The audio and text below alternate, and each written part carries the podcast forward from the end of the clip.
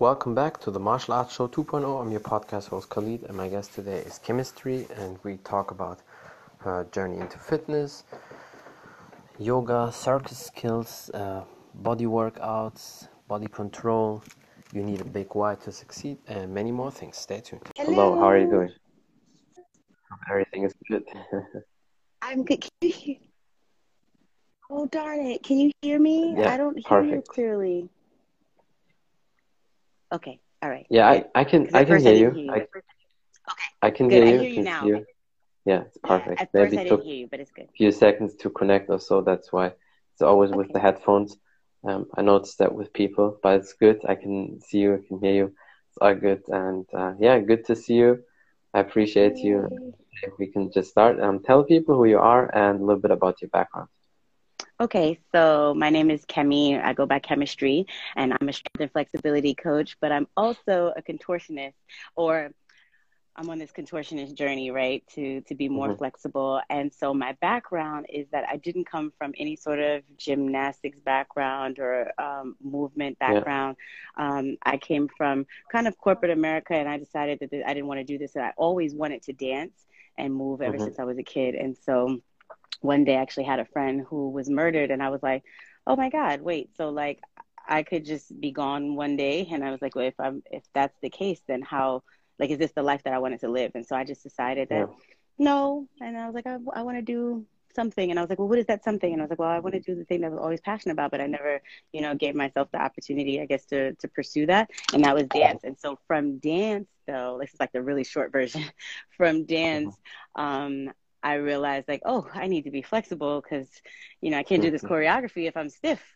So, Yeah. um, and that kind of started my flexibility journey. And that's when I started seeing, because I thought that you had to either be born flexible or not, you know, and if you weren't born flexible, I didn't know that you could actually achieve a certain level of flexibility. Mhm. So, um, so I, I, I started, I discovered, you know, flexibility training. I discovered sports like rhythmic gymnastics and um, circus arts like contortion. And that's when I was like, oh Yeah. my God, now my eyes are open. And I'm like, wait, I could do this. I could train for it. So, um, so that's kind of how I got here. And, you know, Yeah. and being an adult uh, with no prior experience and learning my body and learning how to get flexible was you know th- that was a whole journey in of itself and it kind of led me to you know helping other people who also thought that maybe they were too old or maybe they just thought that they couldn't do it because they weren't born a certain way and um, Mhm. that's how i got here And that's awesome. Yeah, and I think it's very interesting um, to see the comparison with you and other people who are, you know, circus artists or um, they started very young. And I had uh, two people on my podcast. Um, Olga um, is one of them, and she is a contortionist and, you know, is, is really flexible and has all these perfect skills. But you're the Mhm. proof you can still get very far. I mean, um, if people start later, maybe you cannot work for Cirque du Soleil, but other than that, you can still uh, do a lot. I mean, if people check your account out, your flexibility is perfect. You have a amazing body control, so it's definitely not too late. Thank you. Yeah, I actually just put on my own show um, for my birthday. It was just kind of kind of like a celebration of sorts of uh, all the work that I've been doing, you know, and I wanted to showcase what what I've been up to um, lately, and yeah, and also just create a, a forum and opportunity for other artists to to do what they do. Um, So I Mhm. actually intend on making it a, a series, like like a, a ongoing show. I'll put the recap on Instagram as soon as I have all the footage and stuff. But yeah, Yeah. so yeah, you you can get pretty far, you know. Yeah, definitely. That's what, what I'm telling people all the time because with martial arts, it's the same question. People ask all the time, "Oh, I'm 40 now. I just started. Um, can can I still be good, um, or 50 or 60?" And the answer is always yes. You definitely can. The only difference is obviously competition-wise. If you're 40 and older, um, it, you can't really compete. Or, uh, it doesn't really make sense because at that age, people don't really compete, especially when it's hit to the head. Don't want to take Mm. that. But other than that, Right. you can still train. I still saw people who started with. I had um, somebody who was in 2018. He was 62 when he started, and I got him within two years. Really far combinations, kicks, punches for his age and everything was. He was pretty good, and he was not the a best athlete. It's not like he lifted weights um, his life before and you know was really in great shape. But there you can see at no matter what age you can always improve and be better, especially the best version for yourself. Right, and I think for me that's that's uh, what's most important is you connect to why you're doing it, right? Like, are you yeah. doing it for other people? Are you doing it to compete? Mm-hmm. Or, or, like, what is your reason for doing it? And I think that um, if you are connected to your why, it makes it easier.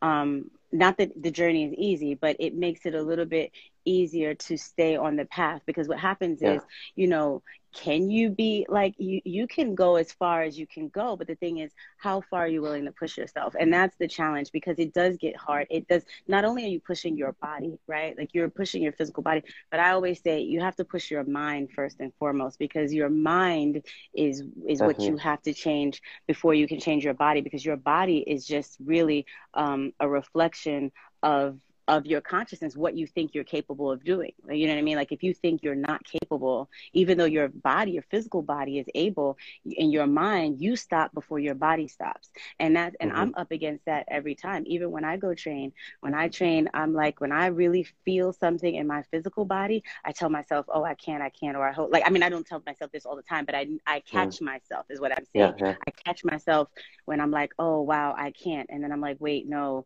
you can you just think you can't and that's when i i do my process and i breathe through it and i connect to my why. Why am i doing this? You know mm-hmm. what am i going what's my goal? You know because if you give up every time you feel uncomfortable you're never going to get to where you say you're trying to go. And that's really yeah, the difference between definitely. people who go far and and people who go further. Mm-hmm. no, it's so important what you said because so many people they don't have a big why. And if you just have short term goals like you want to lose five pounds or 10 pounds, you will get it, but then afterwards there's nothing else. And that's when people, you know, um, have a plateau and they just train for years. I know I see so many people all the time in the gyms. They train for like five years, 10 years, and there's barely a change. And it's because they have no goals. They just right. have it on paper. They want to train. And if you never have a purpose, never have a goal, that's a big problem. And it really also fits to the thing you said in the beginning when you just realized how a quick life can end. And then you just decide to do really what makes you happy and what you want to do. Right. Yeah. But that's, so that's that. That's, and every day, you know, I think, mm-hmm. uh, practice is important. Like any, every, whatever you're doing, whatever your craft is, right? Personal practice is important because yeah. you do, like if you have a coach or someone that you train with and i tell my daughter this all the time even like you know she takes dance and she goes to class is like you can't rely on just the class you can't rely on mm-hmm. just mm-hmm. the time with your coach or your trainer or your teacher you have to also have a uh, develop a personal practice because that's when you go and you figure out for yourself okay let me take this information that i received from somebody else and let me translate it and integrate it into my own body you know let me understand for myself how this feels or why I have to do this or or yeah. what do I have to do personally to to get myself from where I am now to where I want to be and that's super important. Yeah. And I think you're the living proof with that. I mean, it's just perfect in that time frame and not growing up basically as a circus athlete. Uh, it's definitely it's totally different and you still achieved um, pretty much uh, you know a, a lot. And before we dive more into details, um, how did you get into sports and health and that whole lifestyle? I mean, because it's definitely a lifestyle. As a kid or teenager, did you play in any sports, or did you start a little bit later? So um, I didn't. Pl- the only sport I guess that I played, mm-hmm. I ran track in high school. Um, I wasn't that good. Um, I didn't like the track mm-hmm. meets at all.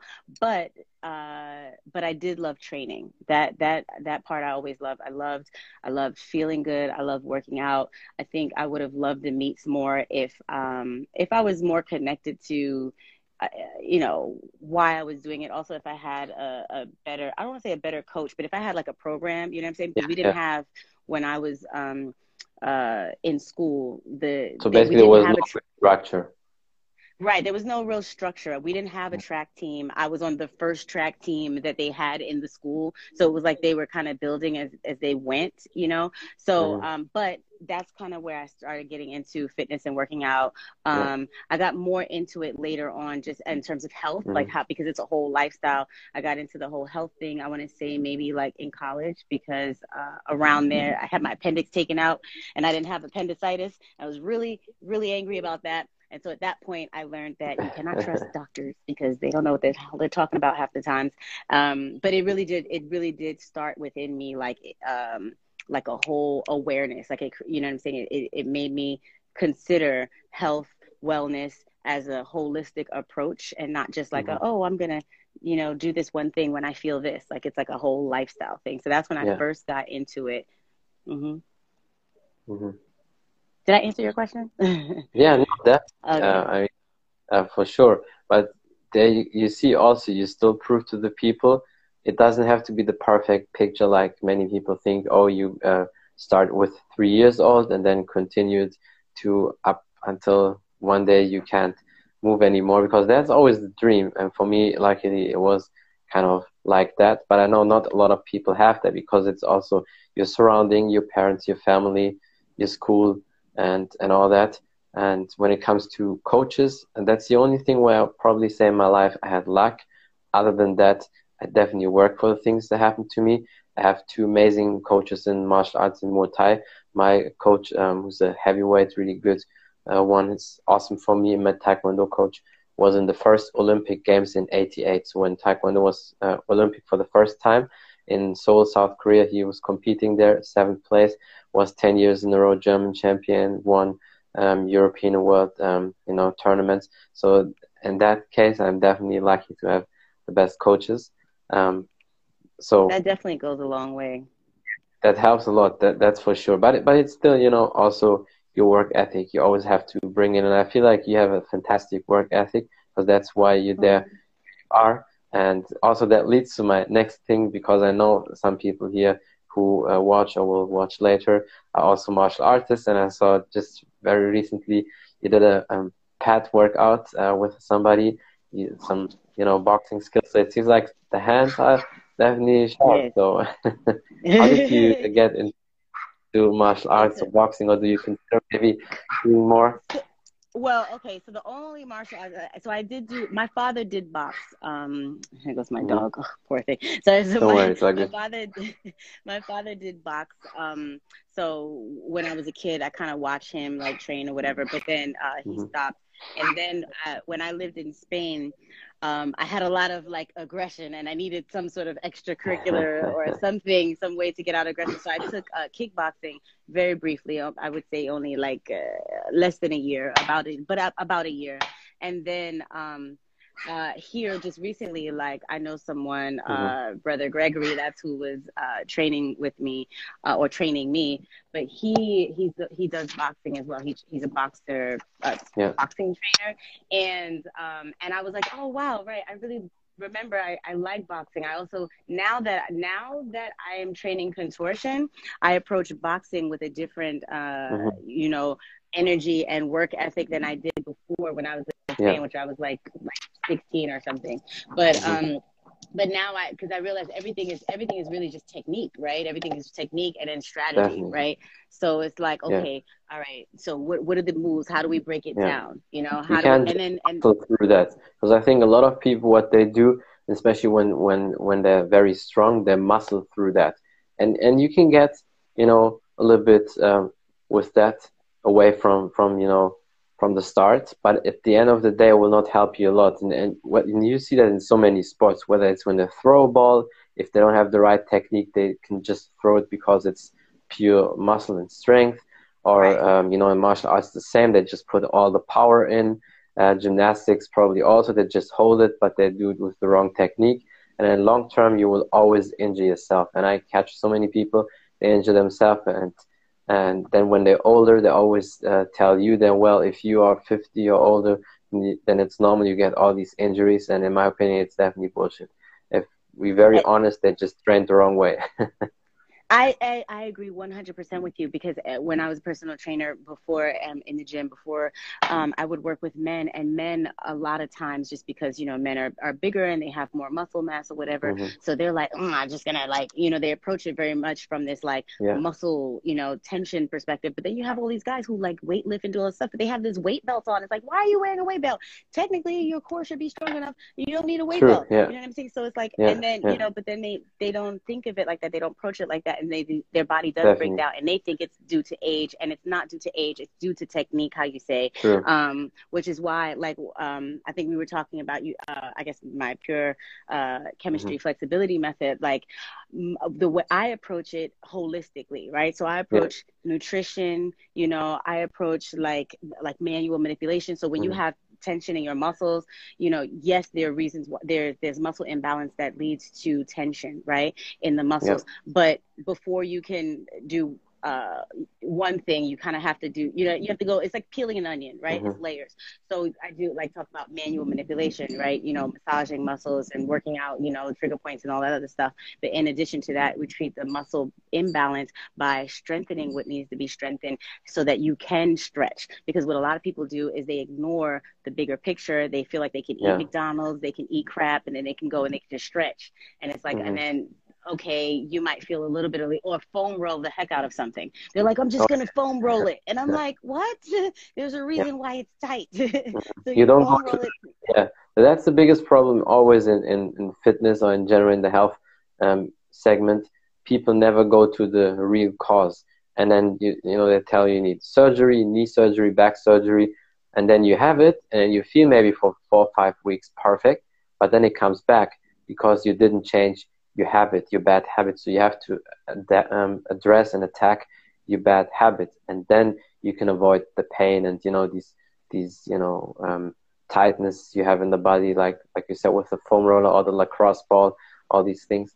So yeah, it's it's definitely crazy that people still do that. But but I like that you have the different approach and you do so many things. I mean, um, tell people what what you can all offer. I mean, personal trainer, then all the flexibility you have, and now you also do martial arts. So let's go. A little bit. I also I'm I want to come up with a cookbook soon because people have been asking for it. Um, what's oh that's um, awesome because of they they often ask like what do you eat like what do you eat to stay in shape and um really i don't eat so much mm-hmm. i really keep it simple um i i've been yeah. doing this raw food diet for quite some time. Um i'm and that's that's raw food i guess raw vegan right? I'm not one of those people yeah. who are like you know the, the the vegan police who tell you that you can't do this and you mm. can't do that and everyone must yeah, be vegan. I'm, that's not my perspective um because I, I know a lot of diet is is uh, based off of geography right? And where you're from and what's available to you True. and stuff. That's so, very important I, what you I, say. Yeah super important because people are over here trying to like put their way on yeah. other people's way and it just kind of yeah. it, you got to listen to yourself and you got to listen to your body and the body Definitely. needs different things at different times but i think a lot of times people do mm-hmm. they we overindulge you know in things and so mm-hmm. we just have to look at okay what do my muscles need to repair themselves right and a lot of times the foods that we eat any processed foods so whether they're vegan processed foods so that whole impossible burger foolishness all of that yeah, stuff that's the same know, crap, basically. There's no big difference, right. yeah.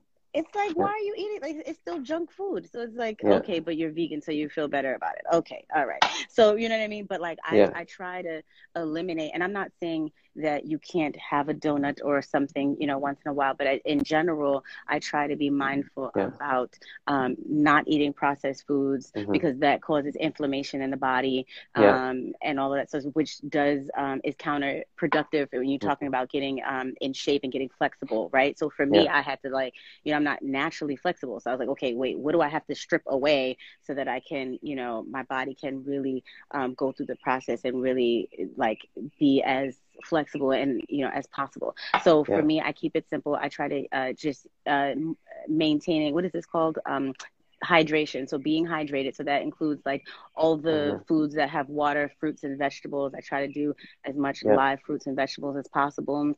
Um and i try to get creative with it because at the end of the day it gets really boring. Like who wants to sit and just like eat a, a, plain salad every day, right? You know, or yeah. like a, a avocado. Yeah. It's like okay, it's like all right, I've had yeah. however many avocados. It's like so I get creative with it, and then I do like you know fun things like you know raw vegan cheesecakes and um you know raw vegan wraps and stuff. But that's just that's just me. So that's one of the things that I do. So you know for nutrition and mm-hmm. uh, yeah.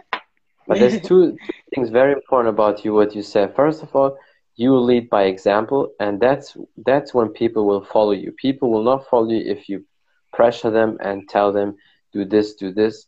They will follow you if you see oh she's good um, she's a really good person or she, she's so successful and then people will follow because then they, they're curious and they wonder why is that? And that's the best way. And also you said before with the diet or nutrition a lot of um, times in countries it's about the region and what is available. And um, I had one contortionist on my podcast. She's from Mongolia, and in Mon- uh, the Mongolian people they really eat by season because it's a big, mm-hmm. a pretty big country, but they have just three million people, and half of them live in the capital, and so um, the other half they live basically in the countries, in, in the desert, and they really eat by season. They eat so much meat because that's the only thing almost what available. But with them, mm-hmm. it's definitely one thousand percent organic meat because it's definitely the, like you would um, eat, uh, you know, grass-fed beef or so in yeah. America. You know, when you go to the reservoirs, so it's really like that. And so, but and they're very also thick built because the the Asian people in in these regions where it's a mix of hot in the summer and very cold in the winter, they have strong bones. They're very thick, but it's through that meat, through that what they eat, and they barely eat fruits only by season.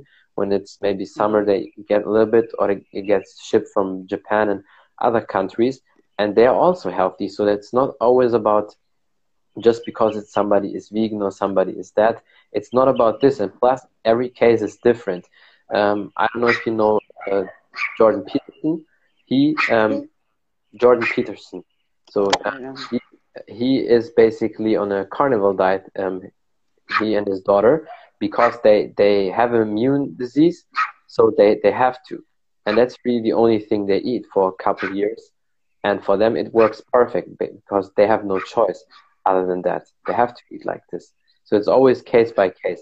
Then some people, they have like what, what people here in Germany say like a, you know, a pig um, stomach or belly, they can eat everything and not, nothing happens to them. So I think it depends. Because it's also, I, it is true also because I think energy has a lot to do with it. I mean, I'm also super um, mm-hmm. into uh, just energy and understanding, like you know how yeah. how you know how you, your thoughts you know shape your reality and so i know a lot of times people uh you know they they eat all the things that you supposedly not supposed to eat and then they, they live till they're like 105 yeah. right so it's like so that that's also a part of it you know it's kind of like if you don't really have so many qualms and quibbles about certain things eh, you you could very well live a happy life and that's why i'm saying it's very True. it's very specific yeah. to the individual yeah. that's why it's important for any each person to to take stock like what are my goals what am i trying to do do i feel good do i feel healthy you know what i mean and and do what they need to do, develop their own personal plan for themselves.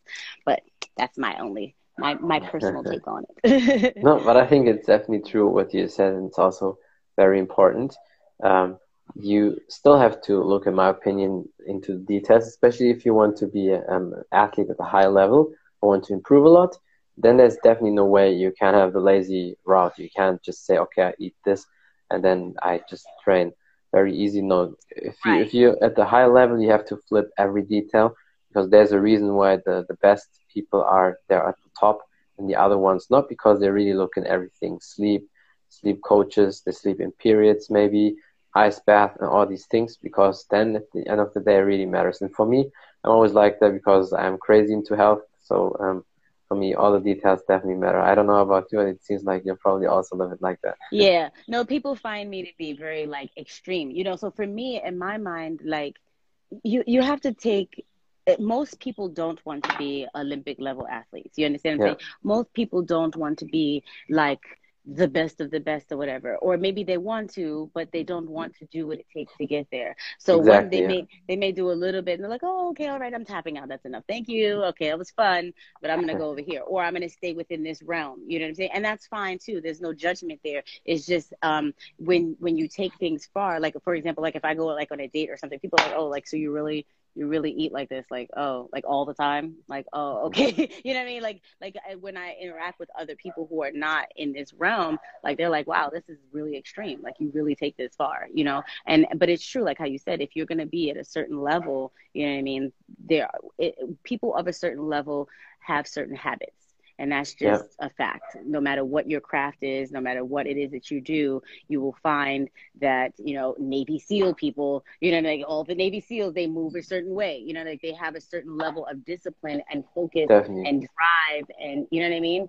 Like mm-hmm. than somebody who just is not really like somebody who just works a regular, you know, nine to five job, you know, desk job. There's nothing wrong with that. It's just like it doesn't require the same amount True. of energy and discipline. Yeah. You see what I'm saying? But yeah. yeah and that's why these people always also separate themselves from average people. And I know sometimes because I say a lot, and some people maybe get annoyed, but it's it's just a fact. People at this high level, in no matter what craft it is or business, they can't hang around too much with average people because it will not bring them forward and will distract them. And with the time, these people will pull them down. That's why they surround themselves with other people with a very strong mindset. And normal people may get offended by that, or it's too hard for them but that there's no way getting there. You have to be very hard to yourself and really have to, to care about everything. And that's also what I like about you. You have a mm. very great discipline, and that's why you're also so successful. And your shape is perfect, and you really, you know, take care of everything. So that's definitely uh, awesome. Do you have anything maybe planned in the in the future? You want? I mean, you said you want to also bring out the cookbook and um, anything. Oh, yeah. Certain. So, goals you want to say here or something you want to promote?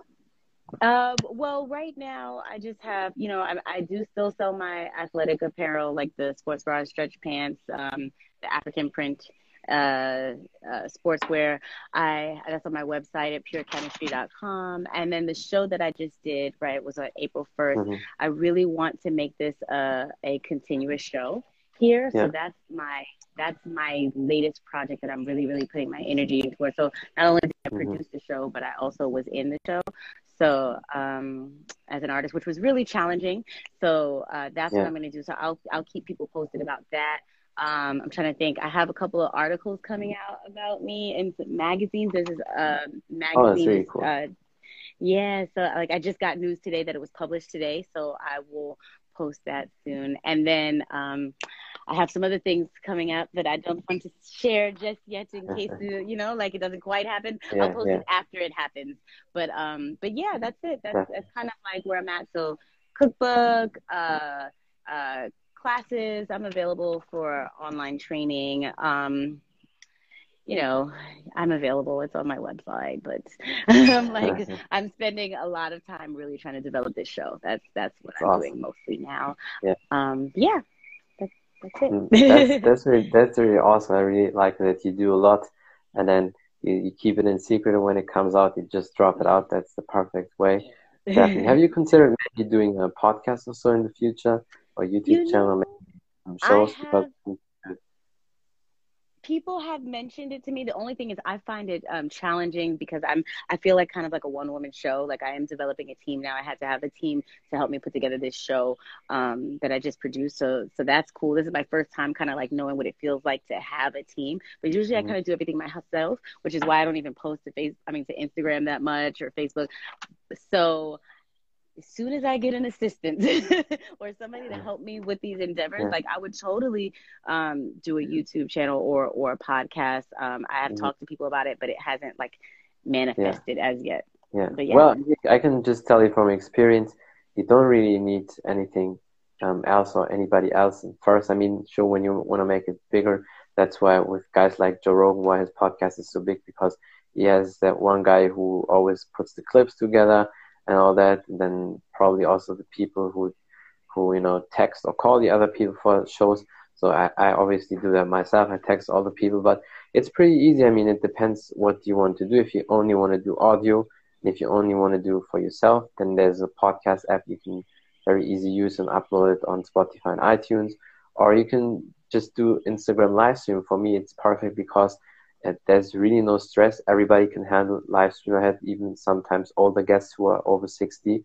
My oldest guest was even 80. Mm-hmm. So uh, that, oh, that's oh, wow. why that, that's why it's so perfect with the live stream because you know with other apps it could be complicated and live stream is pretty easy.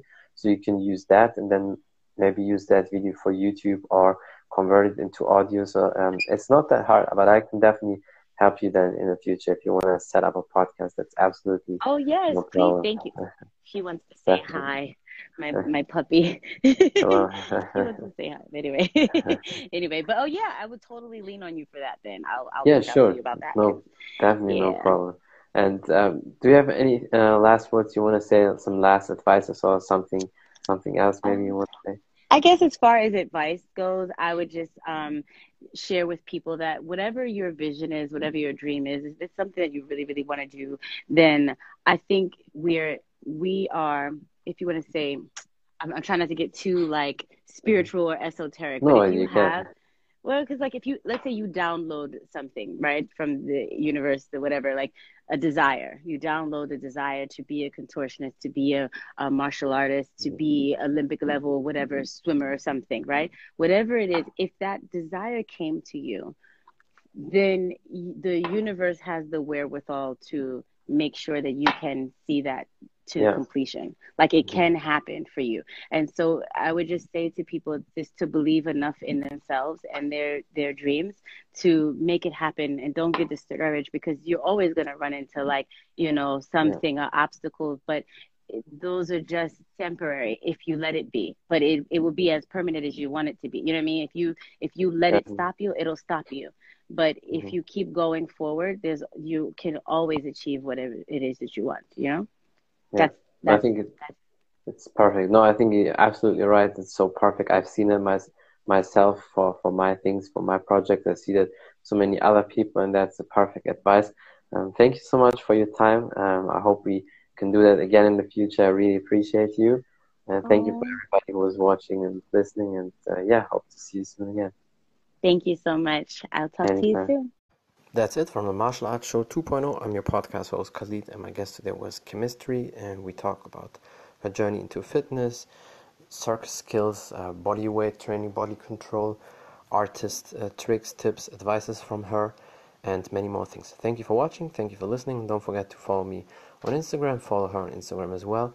And thank you for the support. Until next time, bye everybody.